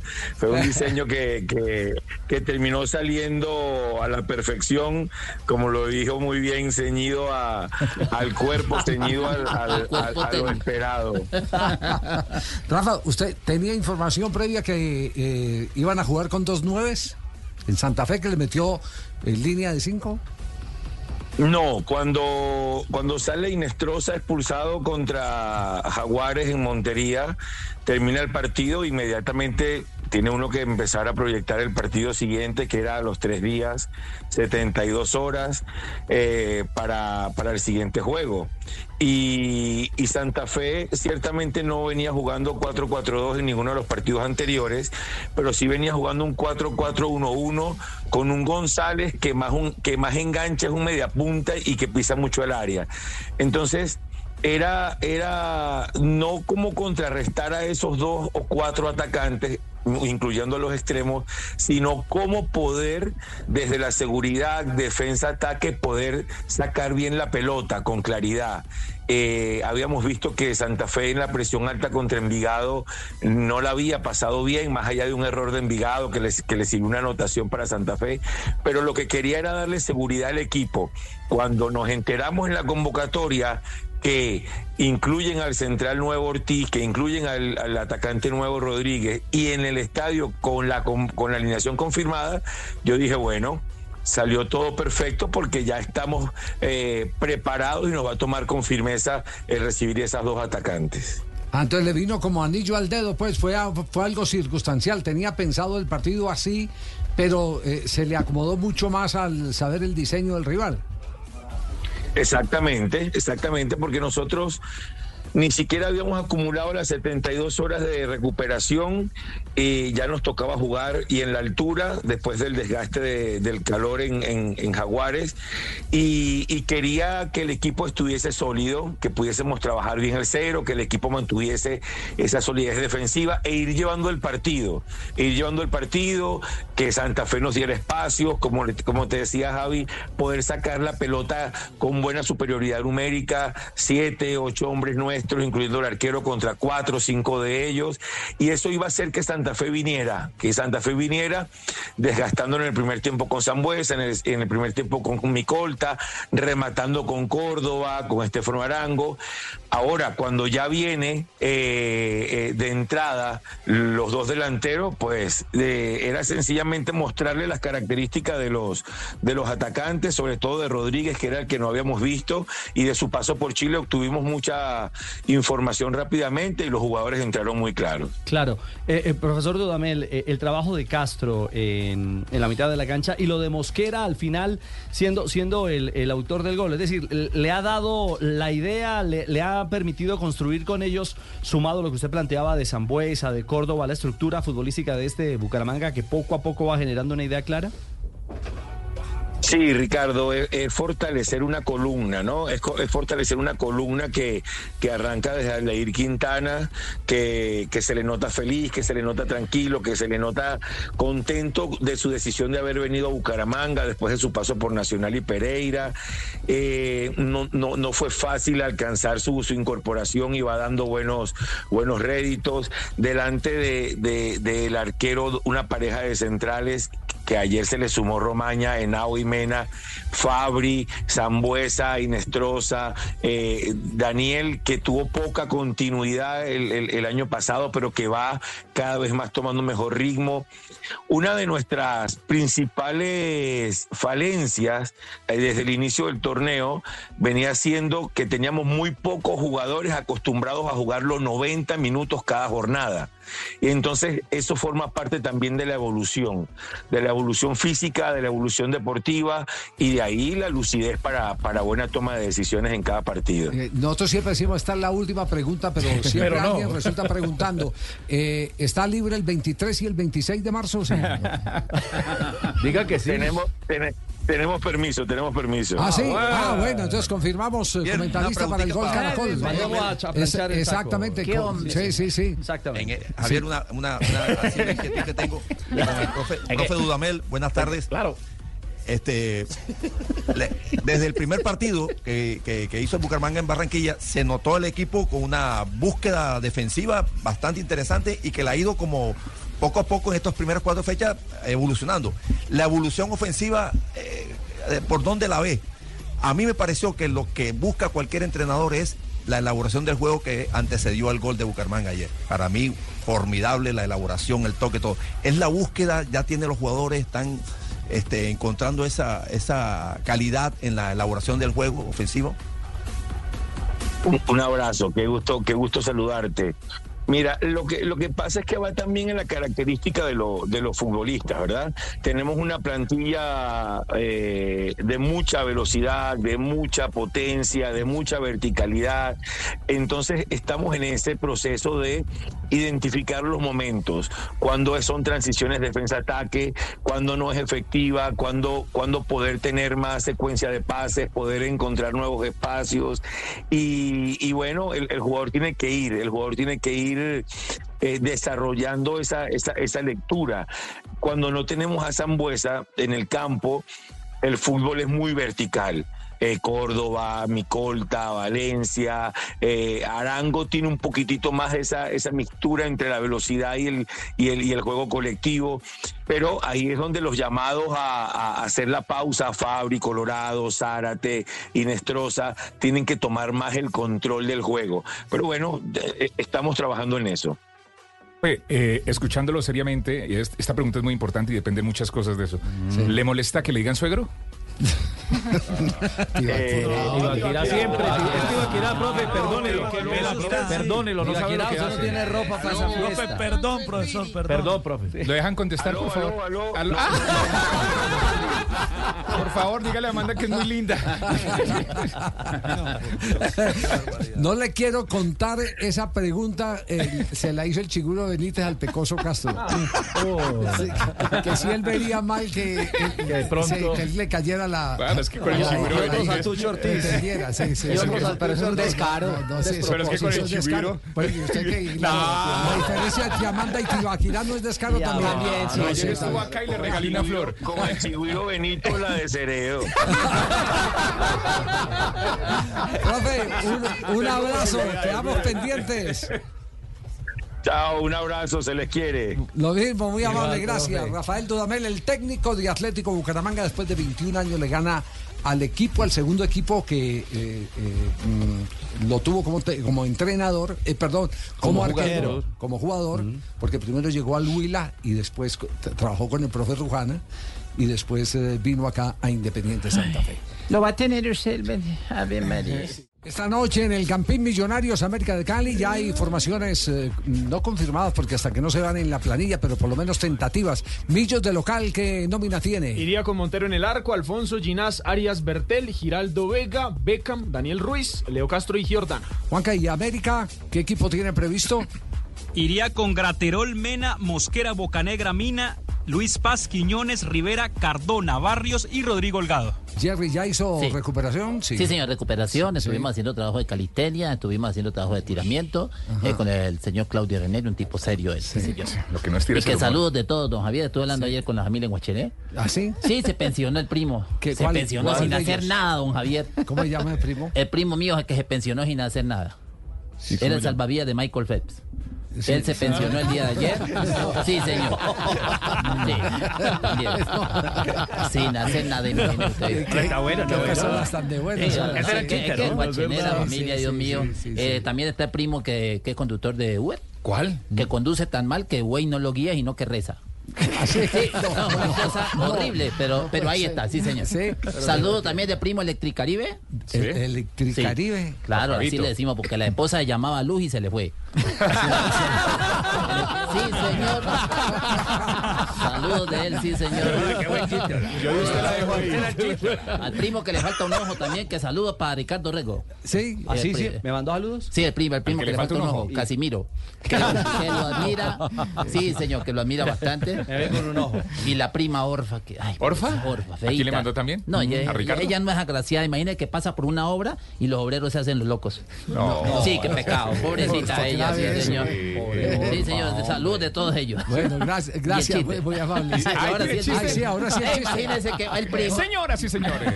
No, se vaya a tirar lo bueno que ha hecho aquí en Sí, estos claro, Ese preámbulo bueno no lo vaya a dañar. De la escuela de. Benny Hill. No, vamos, vamos. Llega Panita Gil. Le creo. Sí, señor. Imagínate que eh, inclusive el primo Casimiro se fue para una iglesia de esas de, de pare de sufrir. Sí. El- Ah, iglesia- sí. sí, Hermano, la iglesia pare de sufrir. brasileño. Es la iglesia cristiana, pare de sufrir, que dicen así, donen, donen. así, así. Y él se fue para allá una vez y él no creía en esa vaina. No. Él decía, yo no creo en eso, pero se fue. Se fue, chimoso, y ya empezó el pastor. Oye, pare de sufrir, quiero decir, le decía así a mi primo, al primo Casimiro. Le decía, primo, tenemos una, un, un asistente nuevo en esta iglesia, decía el tipo. ¿Cómo decía? ¿Cómo decía? Que tenemos un asistente nuevo en esta iglesia. No, hombre, Casimiro. Casimiro. Yo, Casimiro, tú vas a caminar hoy. Y el primo apenas lo miraba y decía, pero yo tengo las piernas buenas. Fíjate, este Sí, claro, pues yo tengo las piernas buenas, mire. Y empezó, y al rato volvió el pastor. Y aquí está Casimiro. Casimiro, Sí. Hoy vas a caminar. Hoy vas a caminar. Y el primo lo miraba y decía, pero mira que tengo la pierna buena. Se le cayó en la Se audiencia. le cayó el Claro. Le dio rabia. Le, le- Para toda la mesa. le dio rabia. Le dio rabia. Cuidado, chico, que la mesa vale mucho, chico. Y toda la iglesia, toda la iglesia empezó, vas a caminar. A ver, ayúdeme. Vas, a caminar. Caminar. Vas a Vas a caminar. caminar. Y el primo muerto de la risa, el primo Casimiro. Qué viejo carretudo este hombre. Y siguió ahí en la iglesia y por tercera vez pasó el pastor. Tú, Casimiro, que has venido hoy, te prometo que vas a caminar. Y preciso, Javier, cuando salió a la iglesia le han robado la moto.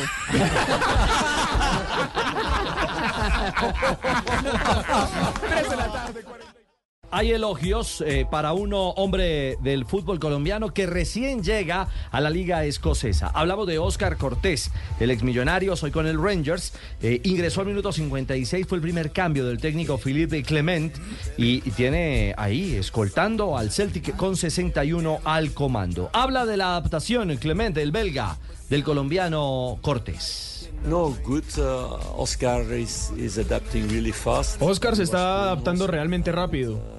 Under 21 team. Sabemos que viene de jugar con la selección sub-23 de su país, así que llega en forma. Aunque su último partido completo fue en noviembre, por lo que tiene que hacer trabajo físico de más. uh, yeah. Veo que está dispuesto a hacer lo correcto para el equipo y esto es semana a semana, partido a partido, para ver si podemos inco- incorporarlo más a esta historia. Vamos paso a paso. Estábamos debiendo la explicación, Castel, de eh, eh, las teorías del doble nueve, ¿cierto? Eh, queda claro que para jugar con un doble nueve eh, tienen que ser complementarios. Que tienen, si es, si es eh, de la misma característica, ya tiene que ser un recurso de afán. Claro. En un partido que necesites empatar o, o- o un título que necesites ganar. Javier, hay De un, principio, hay un principio de la conformación de, los de equipos que Sí. se llama el principio de la complementariedad. Sí. A mayor diversidad, mayores posibilidades de armonía, de coordinación. A mayor igualdad, mayor este, uniformidad, eh, hay más dificultades porque todos hacemos casi lo mismo. Eh, entonces, como lo, como lo explicaba muy bien Perazo, el centro delantero, empecemos por algo que es, yo creo que universal. El centro delantero quiere ser él el solo el dueño del área. Hay un viejo refrán que dice, de la selva un solo rey, el león. Del área un solo rey, el nueve. Eh, Bien, estoy lúcido, estoy lúcido. Esa es nueva. Hoy tomé cofrón. Sí. Pucha, pero con pero, Chonzuro. pero la- eh, la el principio de las características eh, complementarias de la pareja, del tándem.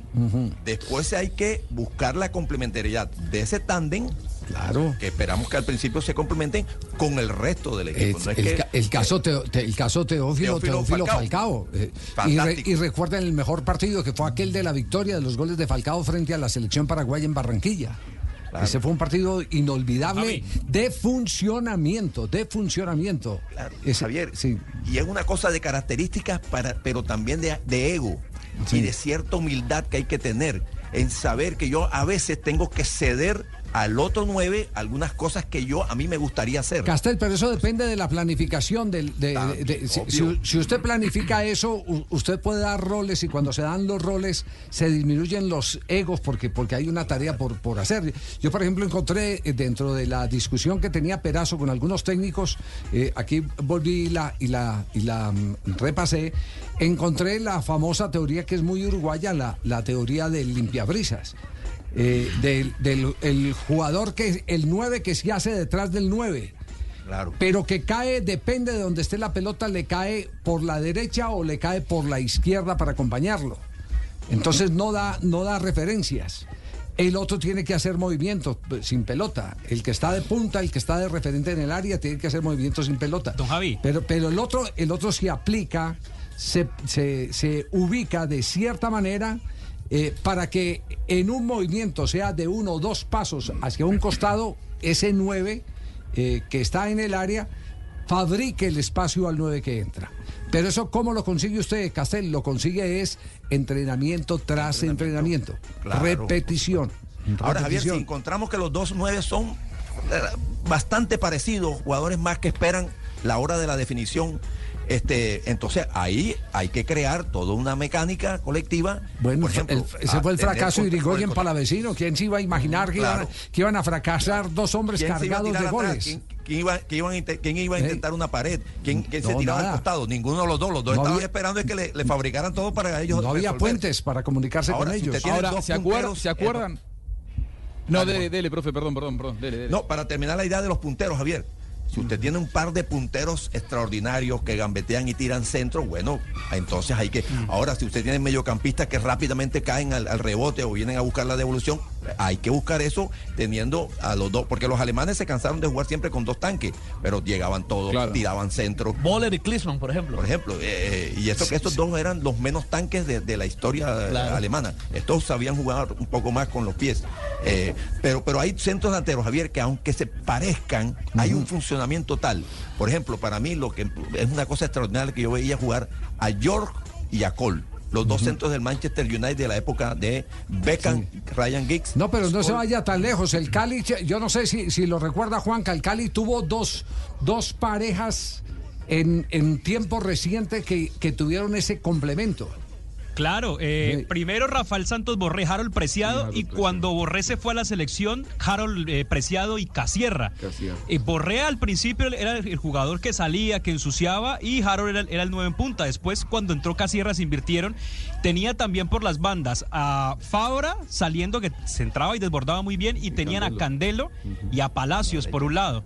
Y esos tres Cali jugadores hicieron muchísimos goles en ese Cali 2015. No, qué Cali eso. A todos los vendieron y la plata no va a aparecer por ningún lado. Ah, no. para que vean. El caso, el caso de Bielsa, sumo, ¿se acuerdan? Sí. Aquella gran Sí, selección claro. argentina de las eliminatorias 2002.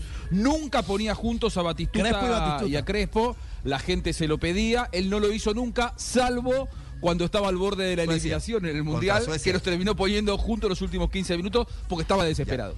Y perdió Sí, claro, 2-1. El desespero. Claro. El desespero. Empató 1 a 1, pero no alcanzó. Ah, contra Suecia. empató 1-1. Ya. Javier, Sí, la discusión esa vieja es tan vieja como, como el fútbol mismo. Mira, en el año 72, 73 en Barranquilla, Pancho Sí. Villegas, ¿recuerda? Pancho Villegas, el- Ajá. el, entrenador. Don Pancho, el hombre de las Eh, eh, grandes anécdotas. Claro, hizo, eh, utilizó la- Y una, una metáfora musical para indicar la incompatibilidad, según él, de dos centros delanteros que según él también eran parecidos. Sí. Mike Kreiser, un brasilero fuerte, Mono, rubio. claro, Alto. y Nelson Silva Pacheco. Ajá. Muy parecidos los dos. Y utilizó la metáfora eh, musical de aquello de que no pueden existir dos pianistas en una misma orquesta. Ajá. Bueno, el, el vea- tiempo demostró que sí se puede. Depende de la calidad, de las características de los jugadores, Pues, de la ese- humildad. Ese, hombre siempre oía mucha música. No, no le cantó una vez a Guaracha Mosquera, esta tarde vi llover, vi gente correr y no estabas tú. Le dijo don Pancho Villegas. eh, las anécdotas de don Pancho. Bueno, simplemente Educación queríamos musical, hacer esta, esta referencia. ¿Qué tan complementarios son Rodríguez y Rodallega como para seguir con el invento de que pueden jugar los dos como centro atacantes desde el minuto inicial en Independiente Santa Fe, que tiene ahora el próximo reto, que es enfrentar a Independiente Medellín, el equipo de Arias. Estamos en bloque deportivo. ¿Debemos pauta, muchachos? ¿Sí? Colgados. No, ah, no No debemos. estamos colgados. No, por fortuna no debemos, no debemos pauta. Eh, teníamos ronda. eh, Las frases. Las frases, sí. Sí. sí. Nos, vamos, nos vamos con las frases. eh, eh, nos alargamos un poquitico en el tema, pero, pero yo creo Está que, bueno, está que bueno. vale la pena porque aprendemos todos. Esto- estos son ejercicios en los que aprendemos Es todos. pedagogía. Exactamente. Alrededor de. Y es la hora de las frases. Hoy, en esta tarde de Blog Deportivo. Arrancamos la frase primero con este gol de Athletic de Bilbao.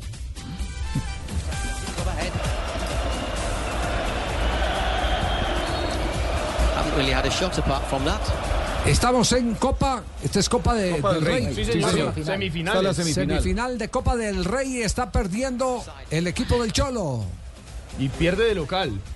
Lo hace 1 por 0, Ante gol de. Berenguer. eh, de penal, gana el Athletic de Bilbao. Minuto 25, este es el partido de ida. Todavía falta trecho en el partido. Es cierto, así que después del gol que es la ñapa, arrancamos con las frases que hacen hoy noticia. A propósito de este juego, previo a este compromiso, Enrique Cerezo, presidente del Atlético de Madrid, ha dicho, siempre le he conocido como el Bilbao, aquí en Segovia y en todos los sitios. Ahora dicen que se llama Athletic, pues vale, para mí no tiene ninguna malicia. Y uno de los que se perdió en la noche, Josep Engels, es jugador del Bayern Múnich. Pasé la peor noche de mi vida con Ribery, Alaba, Usain Bolt y Odell Beckham. Raquel Opa. Gallote, grande blog deportivo. ¡Qué noches! Y Marc Márquez, el español, el piloto de Ducati, eh, ocho veces campeón de MotoGP, dijo, ya no soy suficientemente rápido para luchar por un mundial.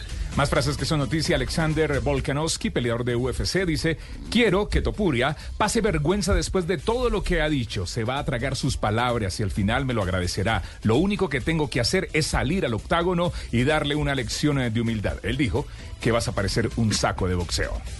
Aurelio de Laurentiis, presidente del Nápoles, ha dicho lo siguiente: la tarifa real que hemos recibido del Bayern por Kim Min Jae, hay que decir que es eh, defensa surcoreano, es de 42 millones de euros, no de 57, como se ha dicho en algunos medios de comunicación.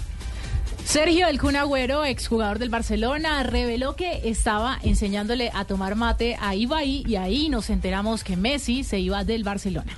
Y les tengo una frase espectacular. Richie, tocayo. Sargent, piloto de Williams Fórmula 1, peso 5 kilos más que a finales del año pasado y me siento mucho más sano y preparado. Desde el punto de vista del pilotaje, eso me permite empezar con una base mucho mejor en los circuitos de Fórmula 1. ¡Qué poema!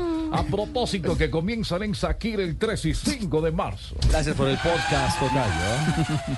Y Pierre-Emerick Aubameyang, es jugador del Barcelona, dice, pienso que el problema para que no siguiera en el Barça fue el tema económico, porque era de los pocos jugadores que el club podía vender. Finalmente solamente jugó 23 partidos con los Blaugranas. Y Patrick Lefebvre, el manager del Soudal Quistev, reaccionó ante las declaraciones de Unsue. Unsue propuso cambios en el ciclismo mundial y dijo, conozco a Unsue desde hace mucho tiempo, tiene buenas intenciones, pero a veces es muy blando. En el caso de los cambios, no estoy de acuerdo con él.